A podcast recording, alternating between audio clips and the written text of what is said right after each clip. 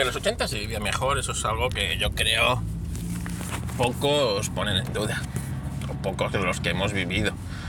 Yo realmente nací a principios de 70, o sea que fui niño en los 70. Vaya, se ha encendido la luz de repostar. Qué raro. Bueno, pues como os digo, eh, yo fui niño en los 70, principios de los 80, eh, adolescente en, la, segunda mitad de los, de los 80, joven en los 90. Y la verdad es que se vivía mucho mejor antes. Es así. El otro día lo comentaba con unos amigos, ¿no? Eh, y le decía, yo en los 80 vivía mejor. Yo quiero volver a los 80 y ya no es eh, nostalgia de ser niño. Yo de niño no fui niño feliz especialmente. ¿Vale? Era un niño pues, con los problemas de los niños y bueno, con unos padres que no me hacían ni puñetero caso, ¿sabes? Ni sabían cuáles eran mis inquietudes ni nada porque eh, todos los hermanos éramos como un estorbo, ¿no? En casa. Eh, como la mayoría, yo creo que de los niños de, de la época. Pero la libertad que existía en aquella época, ya no solo creativa, eh, de, de, todo, es, es, espectacular comparado con lo de, hoy día. ¿no? Yo siempre he dicho que en los 80 se vivía mejor y en los 90 ya fue como, eh, como, un, como una prórroga ¿no? en lo que bueno, pues España ya era un país normal, volvemos a ver normal, es decir, eh, el Spanish different, ¿sabes? Siempre, siempre se nos imprimió, ¿no? Y yo creo que eso es un error. No es que seamos diferentes, es que todos somos diferentes. Eh, la globalización esta eh, que nos han metido, eh, en el que ahora mismo se están dando que es un error, ¿no? Un error de bulto. Pues claro, lo que, lo que quería conseguir era eso, que, que, que, las diferencias de cada nación, de cada fueran eh, limadas por, por, bueno, pues por algo común, ¿no? Y que prácticamente fuera lo mismo, pues un país de Occidente y otro. Y es lo que la Unión Europea pues ha venido haciendo a lo largo de, de su creación, ¿no? España era distinta pues porque no estaba englobada en, en, en las esferas internacionales, es decir, eh, éramos una dictadura y entonces nos querían para algunas cosas, para el tema de poner bases aquí y tal, pues eso era, era bien, ¿no? Técnicamente estaba bien, pero luego para otras no tanto, ¿no? ¿Qué hizo esto? Pues que España fuera bastante autosuficiente en ciertas cosas. Por ejemplo, pues se producía los bienes y servicios que aquí se producían. Siempre nos han dicho que es que no éramos muy competitivos con el exterior. Pues es que no competíamos con el exterior. ¿sabes? Entonces, eh, ese era el tema. ¿no? Entonces, eh, ¿podrían haber llegado a ser competitivas? Yo creo que sí. Pero claro, era mucho mejor para los países que sí producían estas cosas que dejáramos de producir pues, pues todos los bienes y servicios que se producían aquí en España. Luego la libertad, la libertad de expresión que existía en, en aquellos años 80 y, y 90, pues eh, os podéis imaginar que, que, hoy día es impensable. O sea, tú imagínate eh, una canción como la de Loquillo la mataré. Loquillo está en la cárcel. Vale, así sencillo. Como esas, un montón, ¿no? Y aquí pues nadie se escandalizaba. Eh, eh, igualdad. Pues es que había igualdad. O sea, es que a mí, yo que, como os he dicho, fui niño en los 70 y joven en los 80, o adolescente en los 80, pues que a mí siempre me han educado con esa igualdad de hombre-mujer. Es que no había más, no había otra cosa. Es decir, con nuestras diferenciaciones, evidentemente, porque somos, somos complementarios eh, el hombre y la mujer, pues, pues eh, evidentemente eh, siempre ha sido. No que yo, no se me ocurre que, yo que sé, tratar inferior a una mujer por, por nada, si es que no hemos sido educados en eso. No sé por qué ahora necesitamos o necesitan ciertas mujeres estas cosas, no lo sé.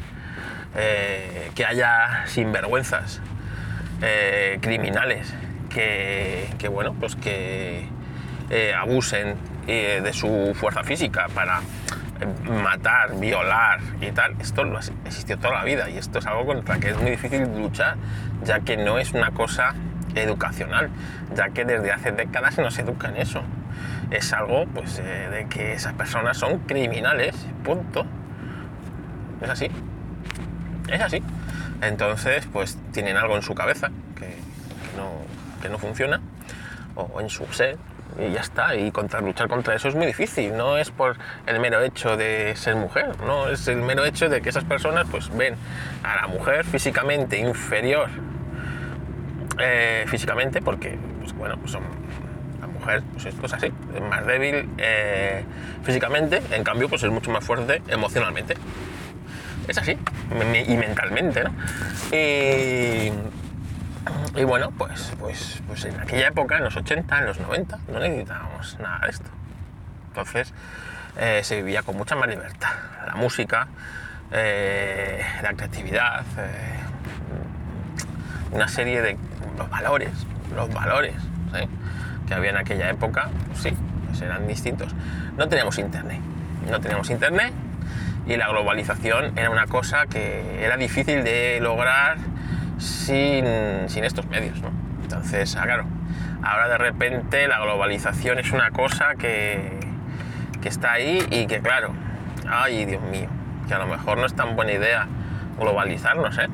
Tal está todo globalizado, ahora, ahora eso. Así que yo creo que en los próximos años, décadas, podemos vivir una desglobalización. Una desglobalización.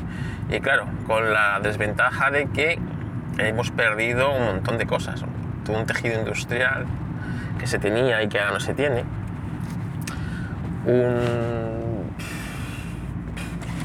una serie de... Eh, es decir, en la agricultura, ¿no? Que te, dieran dinero por, por, no plantar cosas. Es decir, te dan dinero por no plantar trigo y el trigo se lo compramos a Ucrania, ¿vale? Claro, ¿quién iba a pensar que Ucrania se iba a poner en guerra, eh?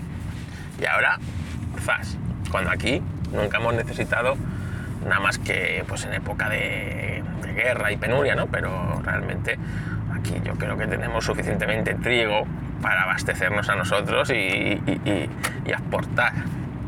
Lo mismo pasa con toda la agricultura. Si España siempre ha sido un país agrícola. Pues esa estamos, ¿no? Y, claro, con los gobiernos que tenemos, esto es muy difícil. Esto es muy difícil de que, porque como no hay un sentimiento de nación, de, unión, ¿no? De, ir, ¿no? De saber, un americano sabe lo que es, ¿sabe? sabe hacia dónde va. Da igual que sea de Texas, que sea de, que sea de Nebraska. El, el americano sabe que lo primero es América y lo después ya, así eso ya ya después lo demás, ¿sabes? Y si le interesa América, y da igual que esté gobernando el, el abusador de niños como ahora o el, o el, pelo loco, ¿sabes? Da igual. Eh, Estados Unidos, su política exterior, sabemos cuál es y, cuáles son sus sus, eh, sus fines. ¿Es así? Pero claro, nosotros que no tenemos mucha idea porque, porque siempre tenemos unos complejos alucinantes. Encima entramos en la Comunidad Europea, que es una reproducción a escala de España, eh, pero, pero a nivel continental, ¿sabes? Sin identidad, con un montón de naciones fantasma, con un montón de. sin una política exterior concreta, sin una política militar. Pues claro, pues eh, tenemos una tormenta perfecta. Tenemos una tormenta perfecta. Así que estoy un poco desalentado. Sigo pensando que me gustaría volver a esos felices años 80. Ya no solo, como os digo, a nivel musical, y fijaros, ¿no? que políticamente en los 80 prácticamente fueron todos de un signo eh, de izquierdas y yo no soy nada de izquierdas pero bueno, pero, pero, pero, pero no sé, es, que, es que te pones a echar la vista atrás y todo lo que hemos perdido todo lo que hemos perdido es, es, alucinante. Y, es que nadie, nadie se ha dado cuenta. Nadie ha hecho nada por intentar evitar este desastre, este desastre en el que estamos ahora mismo metidos. Gasolina a dos euros, a dos euros, señores, el diésel, el diésel, ¿eh? la calefacción, el diésel de calefacción, que es el que yo uso, está más de 1 a 1,5. 1,5 euros. Un depósito de 1000 litros que puede durar dos meses, 1.500 pavos. 1.500 pavos. Es que, es, que, es que tenemos lo que nos merecemos. Tenemos lo que nos merecemos. En fin. Bueno, este Reflex Podcast era para recordar los 80 y para recordar una de las figuras de los 80, Okelele, pues una fotógrafa que realmente, para que veas, ¿eh? es prima de Esperanza Aguirre. Es prima de Esperanza Aguirre. Y bueno, pues eh, era la fotógrafa de los 80. Si el fotógrafo de, los, de la movida de los 80 eh, sabemos quién es, pues la fotógrafa era ella, que era su seudónimo, ¿no? Y bueno, pues ella retrató la sociedad de aquella época, de según esa cultura pop de esa época, mejor que nadie, ¿no? Fue la que, bueno, pues, la que la que tuvo ese altavoz, ese eco y no sé, y esas, esa forma peculiar ¿no? de verlo con su obra. Pues eh, ayer nos dejó y con sesenta y pocos años. Una pena, una pena, pero bueno, pues claro, es que, es que ya hace 40 años los 80. Es normal que si en aquella época tenías 20, 30 años, ya estás ahora en la tercera edad. Es así. Así que, así que recuerdo para Ukelele, eh, si no la conocéis, os, aconsejo que la busquéis en Google, veáis su obra. Y es una fotógrafa que ha influenciado muchos, muchos, muchos fotógrafos y a muchas maneras de entender la fotografía, ¿no? Una fotografía muy colorista, muy, muy de esa época muy de esa época en el que todo el mundo decía que salíamos de una época gris y tal. O nos metíamos, lo que nos veíamos es que no nos saliéramos, es que nos metíamos en una época negra. En fin, bueno, muchas gracias por escuchar el Reflex Podcast y nos escuchamos pronto. Adiós.